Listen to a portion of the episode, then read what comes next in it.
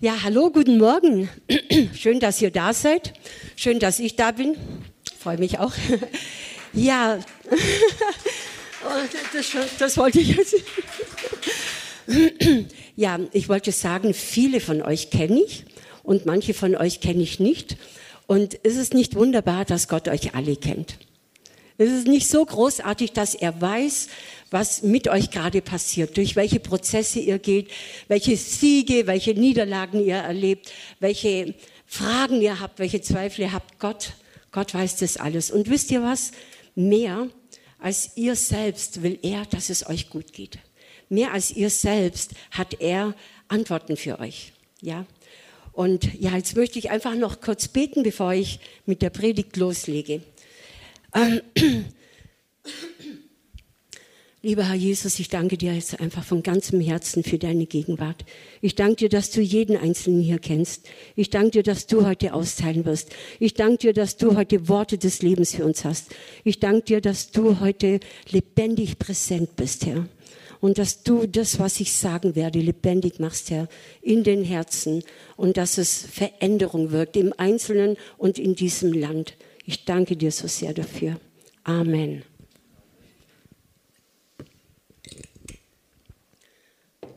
So, ich habe ein spannendes Thema dabei. Ich hoffe, dass es spannend ist für euch. Für mich ist es spannend. Ich sage jetzt noch nicht, wie das Thema heißt, da kommt ihr selber drauf. Bin mir sicher, kommt selber drauf. Ich frage euch mal zwischendrin. Jetzt ähm, möchte ich mit euch die einzige Bibelstelle, die ich habe, aufschlagen. Das wäre Apostelgeschichte 2, 1 bis 8. Das heißt die Überschrift Das Pfingstwunder. Und als der Pfingsttag gekommen war, waren sie alle an einem Ort beieinander. Wer ist alle? Die Jünger und ein paar Frauen in diesem Obergemach in Jerusalem. Und es geschah plötzlich ein Brausen vom Himmel wie von einem gewaltigen Wind und erfüllte das ganze Haus, in dem sie saßen. Stellt euch das mal vor und es erschienen ihnen Zungen zerteilt wie von Feuer, und er setzte sich auf einen jeden von ihnen, und sie wurden alle erfüllt von dem Heiligen Geist und fingen an zu predigen in anderen Sprachen, wie der Geist ihnen gab auszusprechen. Es wohnten aber in Jerusalem Juden, die waren gottesfürchtige Männer aus allen Völkern unter dem Himmel. Als nun dieses Brausen geschah, kamen die Mengen zusammen und wurde bestürzt, denn ein jeder hörte sie, also die Jünger, in seiner eigenen Sprache reden. Sie entsetzten sich aber, verwunderten sich und sprachen, siehe, sind diese nicht alle, die da reden, aus Galiläa? Wie hören wir? Denn jeder seine eigene Muttersprache. Diesen Text habt ihr vielleicht schon öfters als einmal gelesen und vielleicht denkt ihr, ah ja, Pfingsten, aber wisst ihr überhaupt, wie krass das ist? Wisst ihr überhaupt, was da passiert ist? Das ist ein Weltwunder. Ähm, zum Ersten, Jesus hat den Jüngern die Verheißung gegeben, dass sie auf die ähm, Erfüllung mit dem Heiligen Geist warten sollen. Sie sollen einfach bleiben in Jerusalem und beten und warten. Und die Verheißung war, der Heilige Geist wird kommen in Kraft und sie werden erfüllt sein und werden seine Zeugen sein, die Zeugen Jesu. Und jetzt ist Pfingsten. Pfingsten kommt von Pentekoste, 50 Tage nach, 50 Tage nach Peschach. Die Juden waren zusammengekommen aus vielen Gegenden und wollten in Jerusalem Pfingsten feiern. Und jetzt ist es geschehen. Jetzt ist es tatsächlich passiert. Der Heilige Geist kam. Der kam über die Jüngern wie Feuerzungen. Und es war nicht nur so, dass er ein bisschen gekribbelt hat auf ihrem Kopf, sondern die wurden total erfüllt. Die wurden hineingetaucht. Die waren von oben bis unten voll mit der Kraft des Heiligen Geistes. Und junge Leute, das hat sie verändert. Die sind hinausgegangen in die Stadt. Die waren auf einmal sehr mutig. Und die haben mit den Leuten, die da als Besucher da waren, in deren Sprachen mit ihnen gesprochen. Die konnten auf einmal Persisch und Arabisch und vielleicht Griechisch und vielleicht auch Italienisch und was für Sprachen da alle zugegen waren. Also wenn das nicht schon weltbewegend ist. Ja, die haben die Sprache nie gelernt und die haben jetzt nicht irgendeinen Quatsch geredet. Die haben, die haben die großen Taten Gottes in diesen Sprachen verkündet. Ja, stellt euch mal vor, ihr gingt nach Augsburg, könnt auf einmal Italienisch, Französisch und Persisch und Arabisch und ihr redet mit den Leuten da draußen nicht irgendwas, sondern über die großen Taten Gottes. Wäre das nicht ein Wegbereiter? Ja, das war wirklich ein Wegbereiter. Und ähm, jetzt kommt noch dazu, dass in diesem ganzen, was da so Ungewöhnliches passiert ist, Petrus aufstand. Petrus, der einfache Fischer, der Ungelehrte, ja. Er steht auf und er stellt sich vor diese Menge hin. Und jetzt erklärt er den Leuten, was da gerade passiert. Dass nämlich diese Jünger und auch ein paar Frauen waren wahrscheinlich auch dabei, nicht betrunken sind, sondern dass das alles das Wirken des Heiligen Geistes ist. So wie verheißen in Joel, im Propheten Joel. Und nicht nur das, er erklärt nicht nur, was hier passiert, sondern er, er stellt sich jetzt hin und er erzählt den ganzen Heilsweg Gottes, ja, diese ganze Heilsgeschichte. Er erzählt von Jesus, der Sohn Gottes, wie er kam auf die Erde, wie er von den Juden verworfen wurde, wie er gekreuzigt wurde, wie er wieder auferstand. Ja, dass er, Jesus, der Gesalbte Gottes ist. Und die Zuhörer, als sie das hörten, da ging es ihnen mitten durchs Herz. Das hat sie getroffen. Und sie haben dann gerufen und gefragt, ihr Männer, liebe Brüder, was müssen wir tun, um gerettet zu werden? Ja, wie jetzt?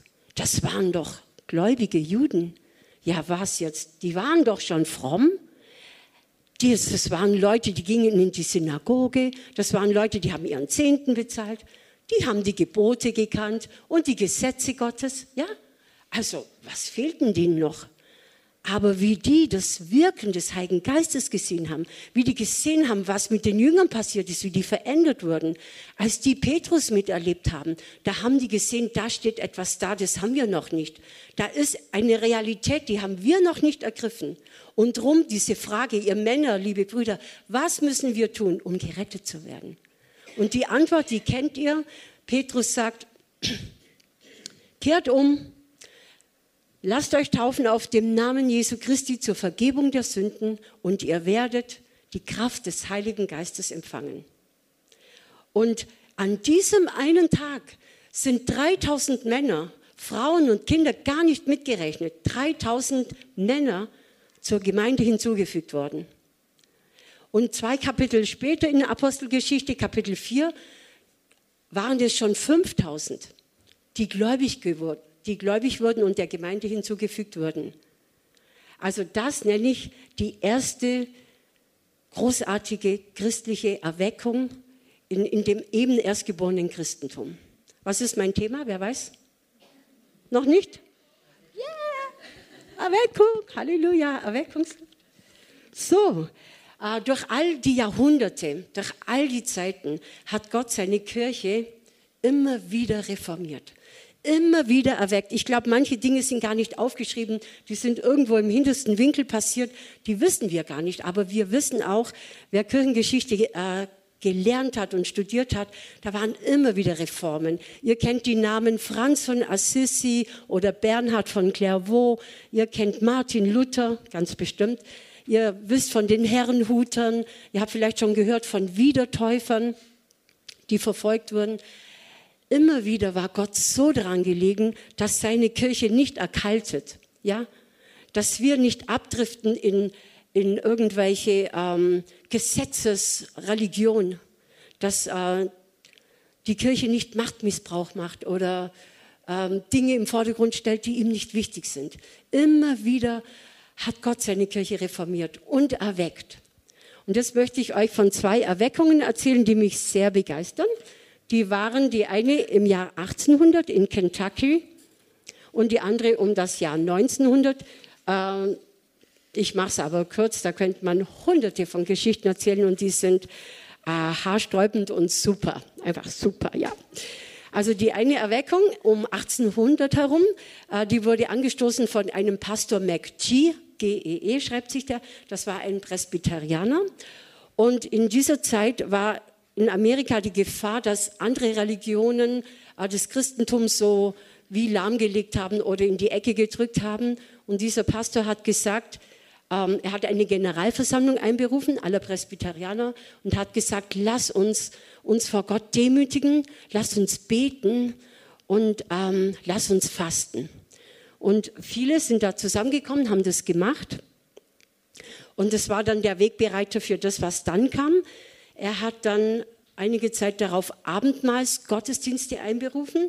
Die wurden zwar nur jährlich gefeiert, aber dafür mehrere Tage hintereinander. Das war wie so Freizeiten, wie so Camps. Und in diesen Abendmahlsgottesdiensten, da ging es dann richtig zur Sache. Da ging es dann los. Da lese ich euch mal was vor. Und zwar, ja, am Montag schien die Kraft Gottes alle Anwesenden zu erfüllen. Die schlimmsten und unverfrorensten Sünder des Landes schlugen die Hände vors Gesicht und begannen bitterlich zu weinen. Nach Abschluss des Gottesdienstes blieben viele Menschen vor den Türen des Kirchengebäudes zurück. Sie wollten den Ort einfach nicht verlassen. Einige der Pastoren schlugen vor, die Menschen wieder hineinzulassen, um für sie zu beten. Ich stimmte zu, wir gingen hinein, sprachen mit den Menschen und beteten für sie. Die mächtige Kraft Gottes kam über uns wie ein Regen von den ewigen Hügeln. Das Volk Gottes wurde erfrischt und getröstet. Ja, einige von ihnen erlebten unaussprechliche Freude und die Herrlichkeit Gottes. Sünder wurden in überwältigender Weise von Sündenerkenntnis erfasst und einige, nicht wenige, empfingen die vergebende Liebe Jesu. Ja, da ging es echt ab. Und äh, nach den Abendmahlsversammlungen, die haben sich dann hineinentwickelt in Lagerversammlungen.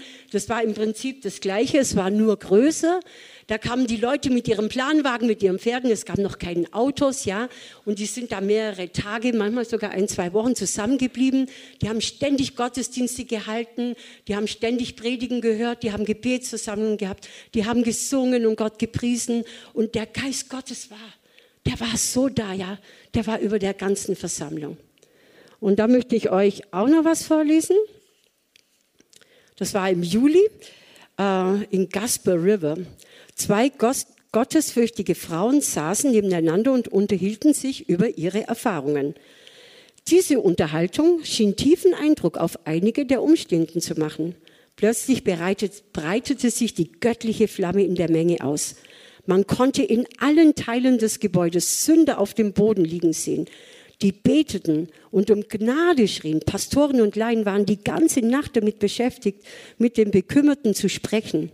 In dieser Nacht wurde eine beträchtliche Anzahl erweckter Seelen errettet, indem sie im Glauben die Herrlichkeit und die Fülle des vollkommenen Opfertodes Christi erkannten und begriffen, dass er auch von schlimmsten Sünden erlöst.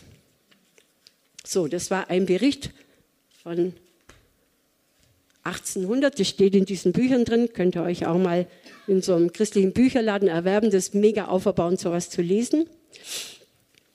Und ich komme jetzt noch zu einer anderen Erweckung, die war circa 100 Jahre später, um, um 1900, mehr in Kalifornien ist die abgegangen. Ihr habt vielleicht gehört von der Azusa Street Revival.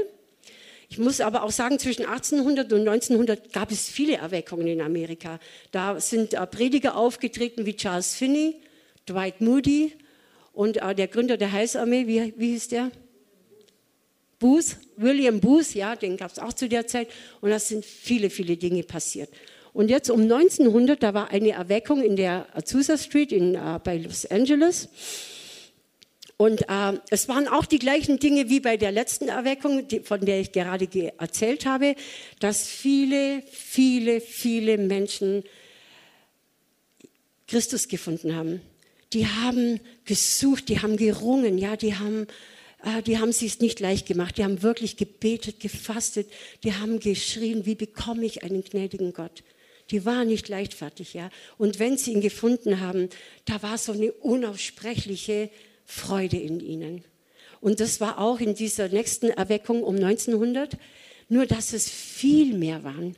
Es waren so viele Menschen. Und in, in diesen Gebäuden, in denen diese Erweckungsversammlungen waren, da war so der Geist Gottes, dass sogar Menschen, die nur vorbeiliefen oder in Häusern weiter weg waren, auf ihre Knie gefallen sind und gesagt haben, ich muss, ich muss Gott finden, ich muss zu Gott zurückkehren. Ja, das ist so ein Wahnsinnswirken Gottes. Und was in dieser ähm, Erweckung auch gleich war, war die Manifestation des Heiligen Geistes waren da. Also Menschen haben geweint, berührt vom Heiligen Geist. Manche haben gezittert am ganzen Leib von oben bis unten. Manche haben gesungen, wunderschöne Lieder durch den Heiligen Geist und äh, Gott gepriesen und Gott gedankt. Und was aber bei dieser Erweckung, von der ich jetzt spreche, um 1900 anders war, war, dass auch die Gabe der Heilung ausgegossen war. Da gab es so viele Heilungen von allen Krankheiten, die es gibt. Ja? Gott hat sich so ähm, zugewandt und, und als mächtiger erwiesen, indem er äh, die Gebete der Gläubigen gehört hat und viele, viele Menschen geheilt wurden. Sogar Kinder konnten predigen. Leute, die noch nie was von Prophetie gehört haben, haben prophezeit.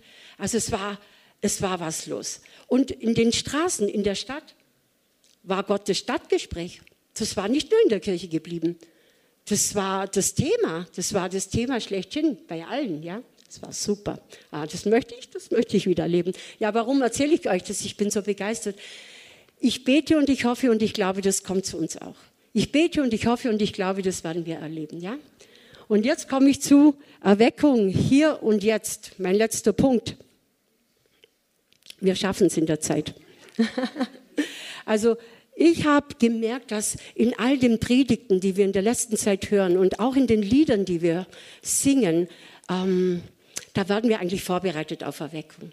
Es hat so viel zu tun mit dem, dass wir die Braut Christi sind. Es hat so viel zu tun mit dem, dass wir unsere Identität in Christus finden. Weil wenn Erweckung da ist, da brauchen wir unseren Stand in Jesus. Wir müssen wirklich wissen, wer wir sind. Da können wir nicht nur erst anfangen, das zu überlegen, da müssen wir stehen. Ja? Und ich habe jetzt noch äh, zwei Punkte, die mir wichtig waren in Bezug auf Erweckung. Der eine ist ähm, der Punkt Ernsthaftigkeit. Äh, was mir auffiel bei all diesen Geschichten, die ich gelesen habe über Erweckung, das war, dass ähm, die Grundlage oder, wie soll ich sagen, das Fundament war eigentlich diese Erkenntnis, hey, ich bin verloren, ich bin ein Sünder, ich muss umkehren, ich muss meine schlechten Wege verlassen und umkehren zu Gott, umkehren zu Jesus. Und dann nimmt er mich an und dann vergibt er mir und dann bin ich versöhnt und dann habe ich Frieden. Ja, das war die Grundlage jeder Erweckung. Also die Menschen haben sehr ernsthaft einen gnädigen Gott gesucht. Sie haben, sie haben wirklich gebetet, gefastet und, und sie haben gerungen. Finde ich das? Kriege ich das? Ist es schon zu spät für mich? Nein, es geht noch. Also da war ein Kampf da. Und wenn sie es gefunden haben, was war da für eine Freude? Und bei uns, also ich meine jetzt nicht speziell die Arche, sondern allgemein, habe ich manchmal das Gefühl, dass das Thema Sünde oder Schuld wird so ein bisschen ja, in die Ecke gestellt oder unter den Teppich gekehrt oder nicht so gern drüber gesprochen, nicht so, nicht so gern angeschaut. Aber ich denke, wir können das anschauen. Wir brauchen uns nicht davor zu fürchten. Warum? Wir haben die Antwort. Wir haben die Lösung. Wir sind Christen. Ja, die Antwort kennt ihr alle, ja. Jesus vergibt jede Schuld, jede noch so schwere Schuld, ja. Und er macht uns frei. Also er vergibt nicht nur, er erlöst uns. Er macht uns zu neuen Menschen. Also wir können das anschauen, denn wir haben die Antwort. Halleluja. Und ähm, den zweiten Punkt, den ich noch erwähnen will, ist, wie kommt Erweckung? Wie kommt Erweckung? Kommt sie einfach so wie so eine Welle, die uns einfach so überschwappt und dann äh, hoffentlich kannst du schwimmen oder gehst du da drin unter. Nein, das glaube ich nicht. Es kommt nicht so automatisch. Auch wenn Gott es vorhat, es kommt nicht so automatisch. Erweckung hat was zu tun mit dir, mit dir, mit dir und mit mir. Und sie kommt, wenn wir, wenn wir sie erwarten, wenn wir sie denken, wenn wir sie beten, wenn wir sie ersehnen. Ja? Erweckung ist einerseits eine Herausforderung, weil wenn viele, viele Menschen um dich herum gläubig werden, super, oder? Ist doch klasse. Wenn viele, viele, viele gläubig werden, dann ist es auch eine Herausforderung an dich. Gott wird dich fragen, bist du bereit, ja? Bist du bereit, dein Haus zu öffnen? Bist du bereit, dein Herz zu öffnen? Bist du bereit, ähm, Zeit zu investieren? Bist du bereit, für diese Menschen ähm, zu beten? Bist du bereit, für sie da zu sein, ein Freund zu sein, sie zu lieben, sie aufzunehmen? Das ist, das ist die Herausforderung. Und vielleicht denkst du jetzt schon so, das hört sich so an, wie wenn ich jetzt gar keine Freizeit mehr habe und wie wenn ich zu mir selber gar nicht mehr so komme, wie wenn ich so un, ununterbrochen im Einsatz wäre. Mach dir keine Sorgen. Gott weiß, was du brauchst. Mach dir keine Sorgen. Er ist der gute Hirte. Wir haben letztes, letzten Sonntag diese super Predigt von Christine gehört. Hey, er kümmert sich um dich, ja? Du kommst nicht zu kurz. Weil Gott weiß auch, wenn du nichts mehr, äh, wenn du fertig bist, kannst du auch gar nichts mehr geben, ja? Und drum, der füllt dich immer wieder neu auf, ja? Und vielleicht denkst du, ja, und all die Sachen, die mir Spaß machen auf dem Fußballfeld oder die tollen Krimis, die anschauen im Fernsehen, fällt es jetzt alles weg. Und ähm, Leute, Leute, wenn Erweckung ist, da ist das alles Käse von gestern. Leute, wenn Erweckung ist, das stellt alles, was dir bisher Spaß gemacht hat, so voll in Schatten, ja. Wenn Erweckung ist, wenn Menschen die Vergebung der Sünden erfahren, wenn Menschen erfahren, dass sie geheilt werden, wenn Menschen von Ketten frei werden, das stellt alles in Schatten, was wir bisher an Freude oder an Erbaulichen erlebt haben. Drum mein Schlussplädoyer. Mein Schlussplädoyer. Erweckung können wir nicht machen, ja. Erweckung können wir nicht machen. Gott sei Dank, uh, Gott sei Dank können wir es nicht machen. Aber es liegt immer noch in der Hand eines mächtigen, souveränen Gottes. Aber Gott hat Erweckung vor. Und was ist unser Teil? Unser Teil ist einfach, sich damit zu beschäftigen, sich da hineinzudenken und noch viel mehr, sich da hinein zu beten, sie zu ersehnen, ersehnen und sie zu erbitten, zu erfliehen. Ja, und damit höre ich auf und ich bete noch ein kurzes Gebet, ja?